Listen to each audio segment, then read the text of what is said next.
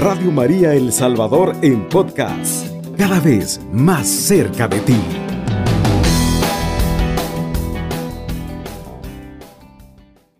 Hoy también terminaremos el aspecto que hemos venido reflexionando sobre el marco doctrinal del, del plan pastoral arquidiocesano que nos está proponiendo nuestra arquidiócesis para hacerlo trabajo, ¿verdad? Hacerlo operativo en todo el quehacer de nuestras parroquias. Es muy interesante, por ejemplo, este, si queremos ya entrar en materia, eh, es interesante, por ejemplo, que nosotros pudiéramos decir, bueno, y, y, la misión, la misión en general o la misión específica que realizamos en las parroquias, que, qué resultados está teniendo, ¿verdad? Si seremos capaces de echar una miradita a los frutos, ya que en las parroquias hay generosos esfuerzos, diría yo, eh, pero a veces nos llega como el pensamiento, quizás no estamos respondiendo adecuadamente a muchas de las experiencias de los fieles. Eh, entonces ahí viene como la necesidad de, de preguntarnos, bueno, ¿y cómo hacer para que la misión de Jesús se realice de una manera más encarnada, más visible. Y ahí está el, trabajo, ¿verdad?, de, todos los laicos, el trabajo también de nosotros los pastores de la iglesia, cómo impulsar, ¿verdad?, de las diferentes áreas de trabajo, de diferentes puntos de vista, desde los diferentes, podríamos decir, ámbitos de la pastoral, cómo impulsar ese espíritu de Jesús, ¿verdad? Que quiso que todos lo conociéramos, que todos conociéramos al Padre, ¿verdad?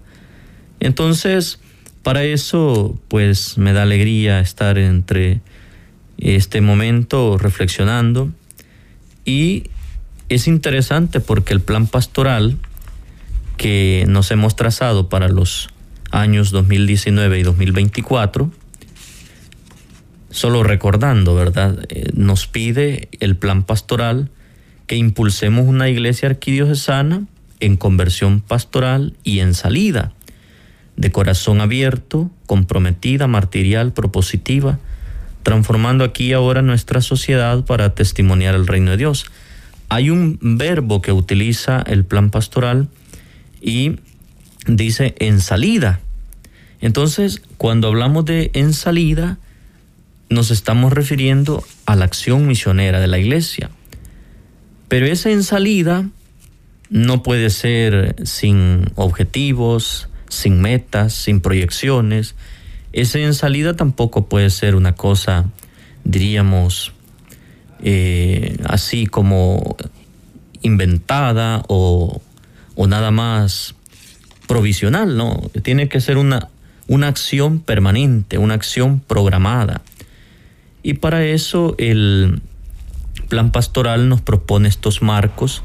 Hoy estamos en el marco doctrinal y hay un itinerario a seguir. Si queremos responder a las expectativas de los fieles, si queremos que la misión sea un criterio, entonces eh, el aspecto a desarrollar hoy, la santidad. Con esta terminaríamos el marco doctrinal.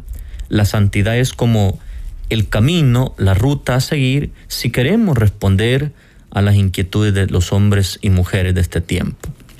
Entonces, para eso, primero hay que entender qué es la santidad, ¿verdad? Porque la santidad no es una cuestión infusa, ¿verdad? Es algo que es una experiencia que se va haciendo.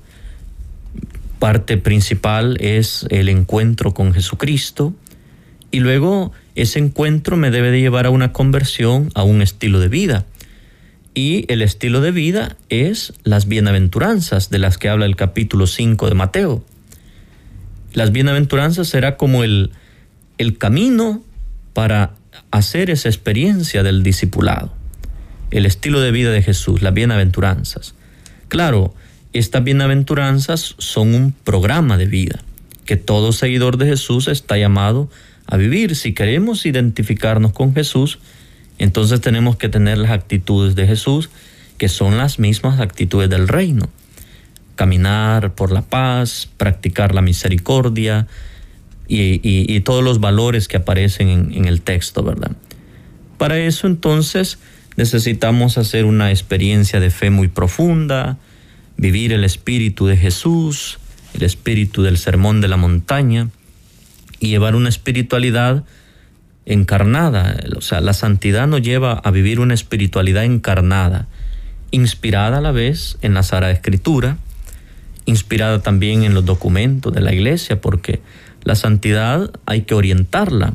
No puede ser una cuestión nada más de experiencia personal o una búsqueda personal de la santidad, sino cómo ponerme al, al servicio de los demás, especialmente de los más pobres, como nos lo enseñó muy bien nuestro mártir San Óscar Arnulfo Romero, Padre Rutilio Grande, y los demás, ¿verdad? Nos han enseñado que la santidad se vive en las experiencias con la gente, ¿verdad? Entre el pueblo de Dios, ¿verdad? Y por eso es importante que la santidad pueda estar inspirada de la escritura y de la enseñanza de la iglesia. Además, fomentar la vida eh, comunitaria, porque la santidad nos lleva no a ser individualistas, sino a ponernos en un ambiente comunitario, fomentar la comunión, fomentar la unidad. Eso es la santidad, porque así estamos entonces respondiendo, ¿verdad?, al llamado de Jesús y también este se facilita el crecimiento espiritual y la perseverancia. Entonces, este aspecto de la santidad tenemos que aprender a desarrollarlo muy bien, ¿verdad? Debemos de trabajarlo somos discípulos de Jesús, entonces necesitamos este estilo de vida evangélico, este estilo de vida coherente, este estilo de vida humano también, porque el santo es ante todo humano. El verdadero santo es ante todo una verdadera persona. Y ahí todos los elementos propios de la persona, ¿verdad? Humana. El buen trato, la búsqueda de la verdad, la búsqueda de la, del, del diálogo, la búsqueda también de la justicia. El santo, ante todo, es una persona humana, ¿verdad? Comprometida en la sociedad, comprometida con el mundo, ¿verdad? Promotor de verdades, esto es el santo. Entonces nosotros, como iglesia arquidiocesana, estamos haciendo este esfuerzo de eh, identificarnos con Cristo, ¿verdad? Y la misión nos pide eso. Si queremos responder a las inquietudes de la gente, bueno, entonces debemos de preguntarnos sobre nuestro estilo de vida. Nuestro estilo de vida que tiene que ser el estilo de vida de Jesús. Nuestro estilo de vida que tiene que ser el estilo de vida del Hijo del Padre, ¿verdad? Pasó haciendo el bien. Yo creo que necesitamos como replantearnos, ¿verdad?, el camino de Jesús, porque a veces tendemos a descuidarnos. Hacemos la experiencia de Jesús a veces eh, sin profundidad, ¿verdad?, sin conversión. Y esto no es posible, porque en las parroquias, en las parroquias pues hay, como ya dije al principio, múltiples esfuerzos por la evangelización, pero a veces debemos de preguntarnos, ¿verdad? Muy personalmente, ¿cómo estamos respondiendo? Y si lo que hacemos está respondiendo eh, y está dando frutos, ¿verdad? A las inquietudes de las personas, si son aptos de mera repetición de actividades o son iniciativas, iniciativas que buscan una renovación de la iglesia, porque la iglesia debe de renovarse, no podemos estancarnos. Y la misión nos lleva a eso, a entrar en procesos de renovación, ¿verdad? Como decimos, la misión busca hacerse continua, busca hacerse permanente. Y ahí están las, las tareas, ahí están las acciones, a través de la liturgia, a través de los sacramentos, a través de la caridad, a través de la evangelización, es como el, el anuncio de salvación la liberación en Cristo se va haciendo vida, se va haciendo posible. Entonces, nosotros eh, tenemos que preguntarnos, bueno, el estilo de vida de Jesús, ¿qué paso va marcando? en la vida de la iglesia, en la vida del discípulo, en la vida del cristiano, en la vida del creyente. Cómo la vida de Jesús entonces va cambiando. Formas de vida, formas eh, de, realidad, ¿eh? aspectos que encontramos que no concuerdan con el Evangelio, con el reino de Dios. Entonces, el estilo de vida de Jesús, propuesto por los cristianos, los seguidores de Jesús, va mejorando nuestros tiempos, va mejorando también la forma de vida de las personas. Entonces, en este aspecto de la santidad, nosotros necesitamos entrar en, en una reflexión muy personal, porque el estilo de vida de Jesús nos va como generando, ¿verdad?, compromisos aún mayores, que no podemos acomodarnos, el discípulo no se puede acomodar.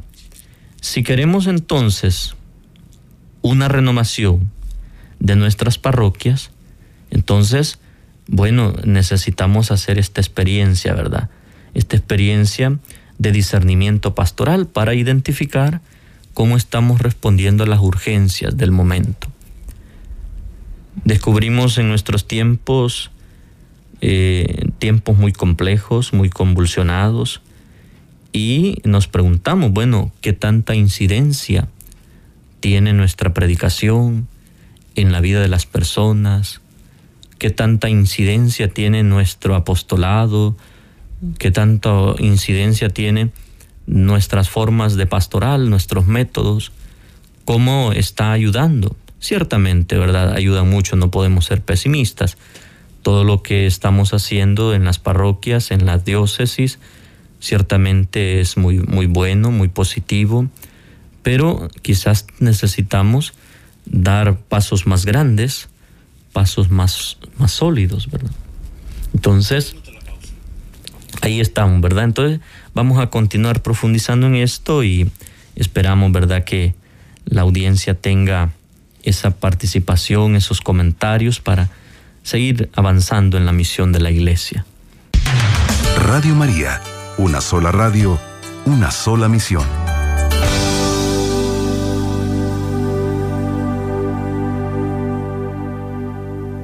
Bueno, pues continuando con esta experiencia, hablando de este marco doctrinal que nos está iluminando del plan pastoral arquidiocesano, este aspecto 11 de la santidad que hemos desarrollado, hablando del estilo de Jesús, hay un segundo aspecto que no podemos olvidar y es que necesitamos experiencias manifiestas.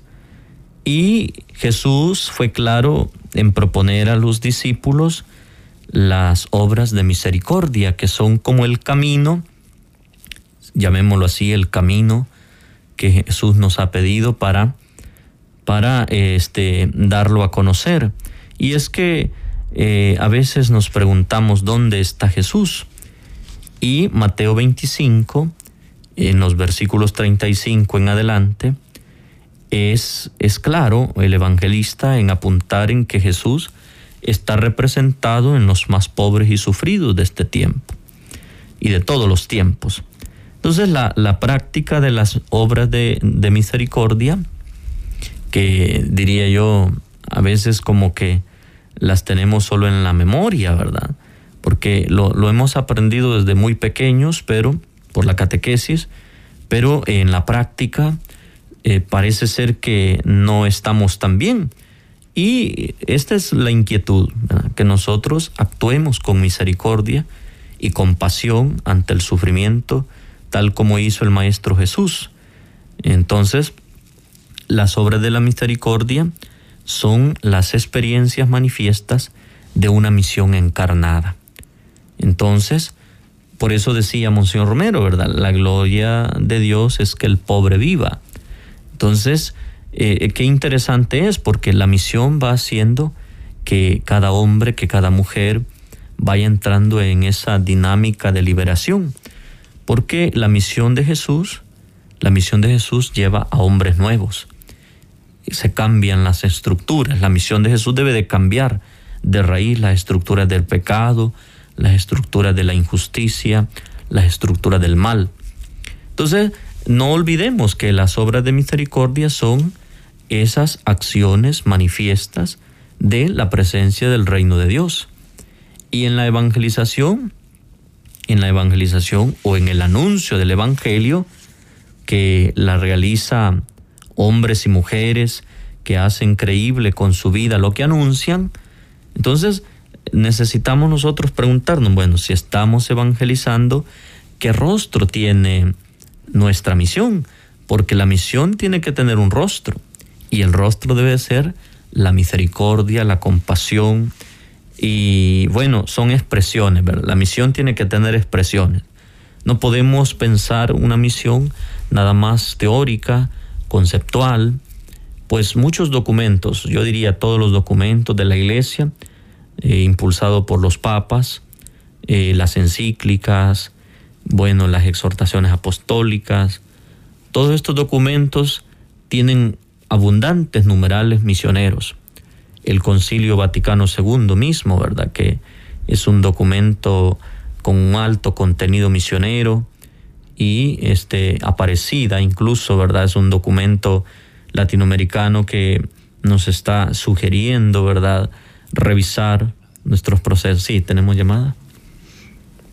Muy buenos días, Padre Ángel. Sí, buenos días. Gusto de saludarlo. Me voy a identificar. Soy María Marta Aguillón de la parroquia Santa María Madre de América. Ah, un saludo hasta allá. Adrián Sánchez Jacinto. Él está haciendo bastante con nosotros sobre la misión. Estamos en eso, misionando. Ajá.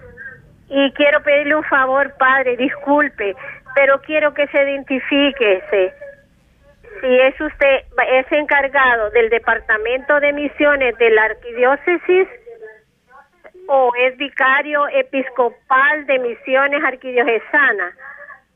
Bueno, le este... Digo, le digo esto, hermano, eh, padre, porque fíjese que ya son tres, cuatro hermanos, porque yo soy miembro de EMA. Emma, y todos me dicen, Martita, Martita, ¿cuándo nos vamos a convocar? ¿Cuándo? Dígale al hermano Jorge. Entonces, no sé, Leo, pero ya que tengo esa oportunidad que nos avisó Jorge que usted iba a estar en esta radio, entonces convocar a sacerdotes y laicos a nivel de las 17 vicarías que componen al, ¿cómo es aquí, aquí diocesano Sí, sí, es vicario eh, episcopal. Oye, padre, si vaya a disculpar, pero tenemos esa inquietud, tenemos esa sed de todos los hermanos, fíjese. Y a mí me llaman, fíjese. Vaya, pues, padre, y gusto, bueno, un gusto, un gusto. saludarlo y buen tema y lo felicito y siga adelante. Ahí me saluda a Lisette. Oye, ya sabe quién es Lisette, ¿verdad? bueno, un gusto, un gusto, un gusto. Vaya, pues padre, buenos días y bendiciones. Gracias, gracias, un gusto. Sí, bueno, contestando a esa inquietud, bueno, hace unos meses el señor arzobispo eh, quiso, ¿verdad?, encomendarme esta tarea eh, de la misión permanente en la arquidiócesis, ¿verdad? Entonces, hace unos meses, pues el señor arzobispo me confió esta tarea en la arquidiócesis, animarla la tarea misionera, ¿verdad? es, una, es un trabajo grande, ciertamente, de mucha participación. Estamos tratando de iniciar esta experiencia nueva para mí, ¿verdad? Eh, buscando los antecedentes, tanto de, de legado que ha dejado padre Estefan Turcios, que por muchos años dedicó a este trabajo, y luego eh, el padre Mauricio Sarabia, ¿verdad? Que, eh, bueno, ambos han sido llamados a la casa del padre.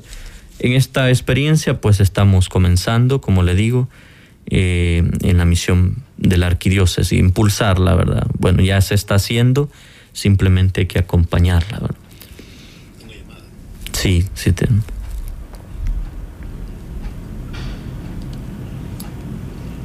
Adelante. Sí, adelante. Cristo resucitado, Padre. Aleluya, aleluya, hermana. Eh, aquí le habla Rosa María, viuda de Rosales. No se va a acordar porque es primera vez que le llamo así por teléfono, pero le voy a decir quién soy. Usted pasa aquí en el pasaje, soy la viuda, la que tiene la grutita. Ay, ay, ay, sí, sí, claro. Este, hace, quiero ver, dos años, va a ser hoy el 6 de agosto, que me quedé viuda. Sí, sí, claro. Este, pues yo voy aquí a la parroquia no siempre, porque para comenzar, padre, yo ya no veo casi, tengo cataratas en los ojos y me cuesta ya, pero como toda la vida, desde ahí van mis nietos, bisnietos y toda la basílica, tenemos 35 años de reunirnos allí. Ah, ya, qué bueno, bendito Dios. Este, pero me alegra, padre, su programa, está muy bonito, me gusta mucho sus mensajes cuando he ido a, a la Eucaristía, a la misa aquí a la parroquia, pues nos ayuda muchísimo. Y lo que está hablando usted relacionado con lo de la de la evangelización que vamos de salida y todo, pues nosotros en nuestro tiempo que pudimos con mi esposo servimos. Mis hijas todavía se reúnen allá en la basílica. Yo voy, pero que yo pertenezco al camino neocatecumenal.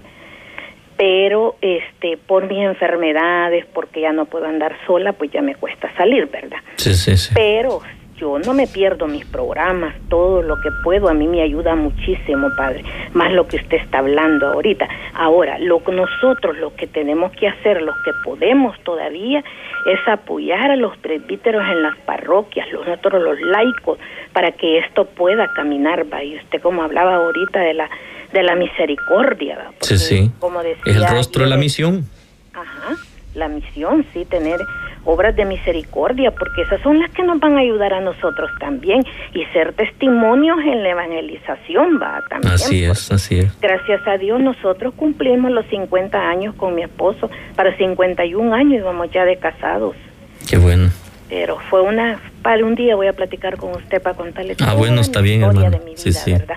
Y qué bonito programa y me alegro de oírlo, pues yo como le digo, no me pierdo mis programas tanto en la televisión como laudes, todo, como ya no puedo leer ni el salterio ni la Biblia porque no veo, pero yo todo el rosario en la noche, yo soy fiel oyente de Radio María.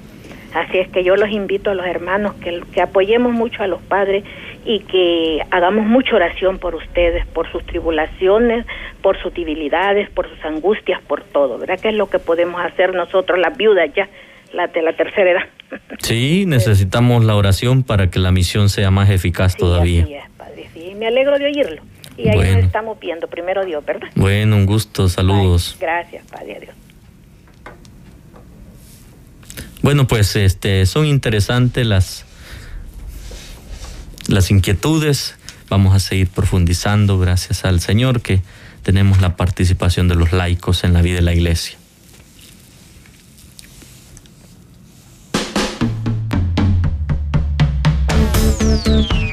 Estamos en familia.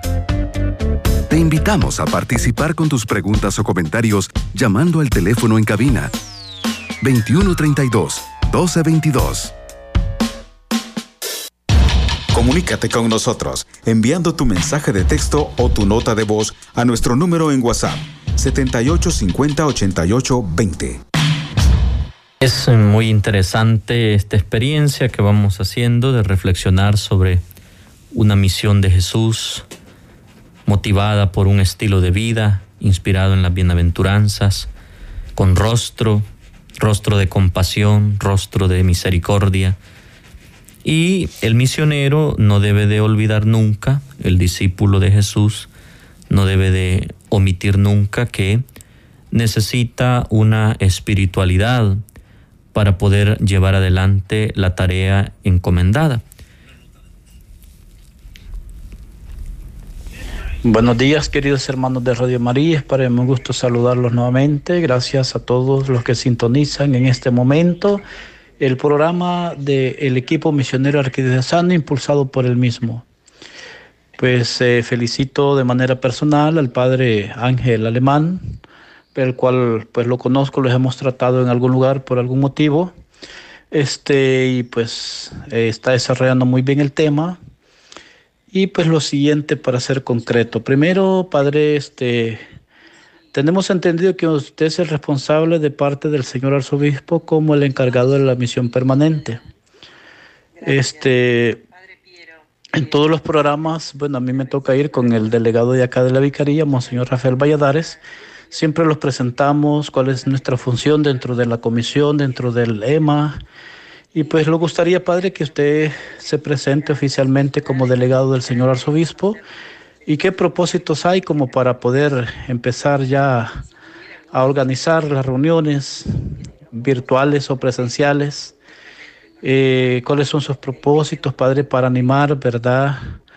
Los diferentes grupos, por ejemplo, EMA Laicos y EMA Clero, y las distintas comisiones que ya teníamos, ¿verdad? Que fue la comisión de formación y animación, de seguimiento, y es verdad, este todo lo que hemos llevado, hemos llevado a cabo, hemos estado realizando, y no dudamos, Padre, que con su capacidad, con su inteligencia, con su deseo de cooperar, de seguir adelante, de encaminar este trabajo, ¿verdad? Este, usted, pues, eh, por su experiencia, esto va a florecer para la gloria de Dios pues este, los del equipo misionero arquidiocesano EMA Laicos estamos pendientes de convocar, que los convoquen y todo eso, pues si lugar los da gusto que usted sea el nuevo encargado de esta de esta gran tarea, ¿verdad? La misión permanente de este la arquidiócesis, en otras palabras, vicario episcopal de misión permanente.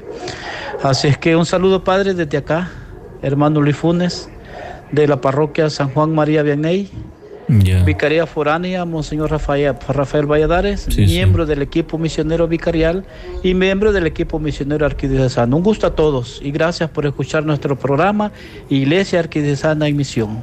Gracias, como no, gracias.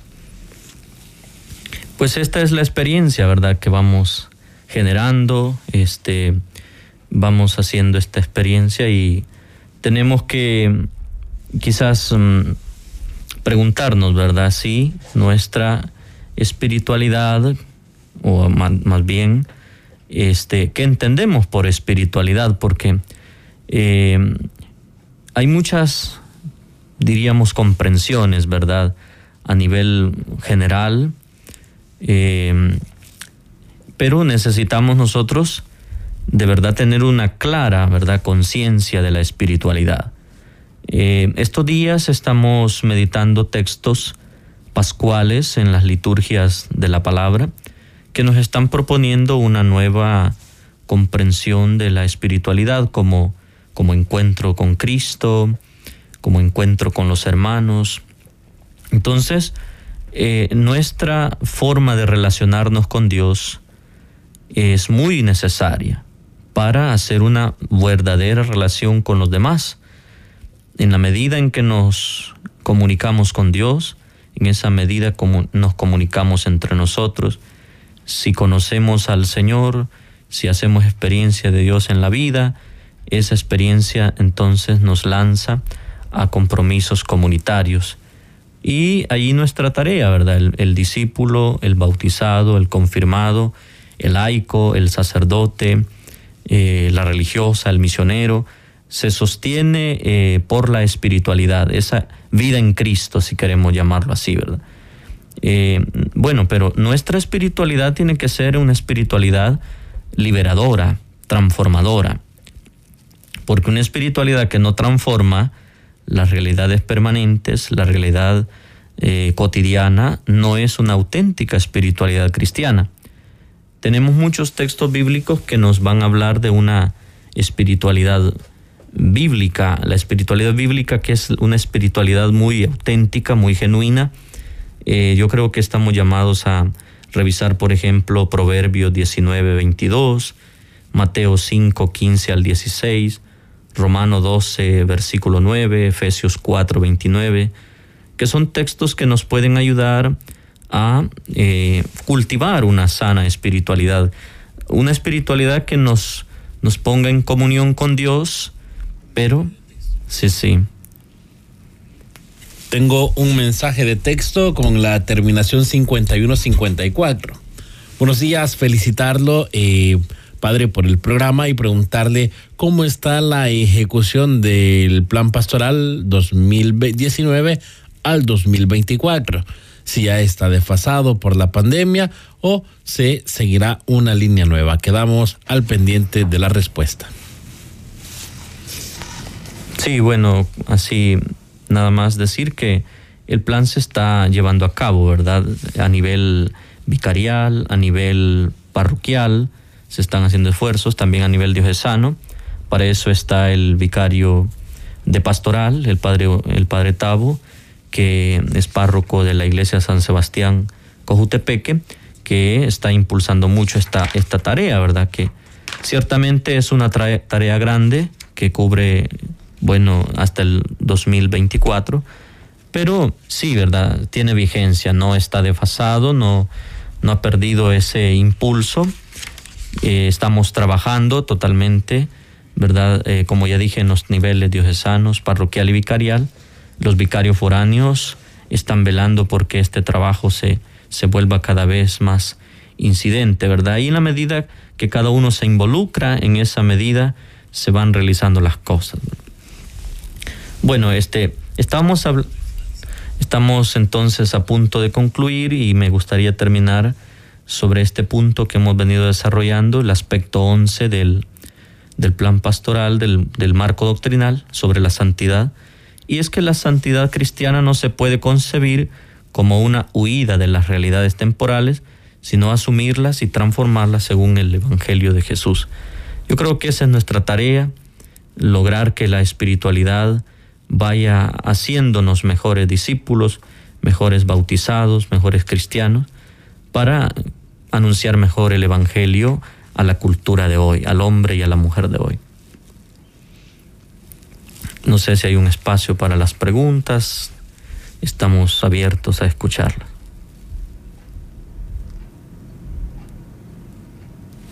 En ese sentido, eh, padre, solo hacerle como la última pregunta a usted. ¿Qué expectativas tiene usted dentro de esta comisión? Bueno, es interesante porque este vamos generando ahorita eh, un conocimiento. Yo estoy en la parte inicial ahorita, después del nombramiento del señor arzobispo, estoy en la parte inicial donde voy escuchando, donde voy preguntando, eh, donde voy enterándome de las cosas, pero es un trabajo grande, ¿verdad?, que está haciéndose. La Vicaría Episcopal de Misión, pues, está tratando de ir respondiendo a inquietudes, ir respondiendo a tareas y, y esperamos, pues, ir poco a poco, ir mm, canalizando la información, estructurándonos mejor y, dándole el acompañamiento a las diferentes estancias, tanto del lema de sacerdotes como el lema laicos, ¿verdad? Todo esto para impulsar una, una acción más programada, eh, también, ¿verdad? Dándole continuidad a lo que ya eh, Padre Estefan y Padre Mauricio han hecho un buen, un buen y gran trabajo por la misión aquí en la arquidiócesis. Muchas gracias, Padre Ángel Alemán. En nombre de todo el staff de Radio María, le damos la más cordial bienvenida a usted. Esta es su casa y para lo que usted necesite, pues también la radio queda a su disposición para continuar esta iglesia arquidiocesana en misión. Hasta acá, nosotros llegamos con este programa y finalizamos diciendo, alabado sea Jesucristo. Con María por siempre sea alabado. Está escuchando Radio María El Salvador, una voz cristiana en su hogar.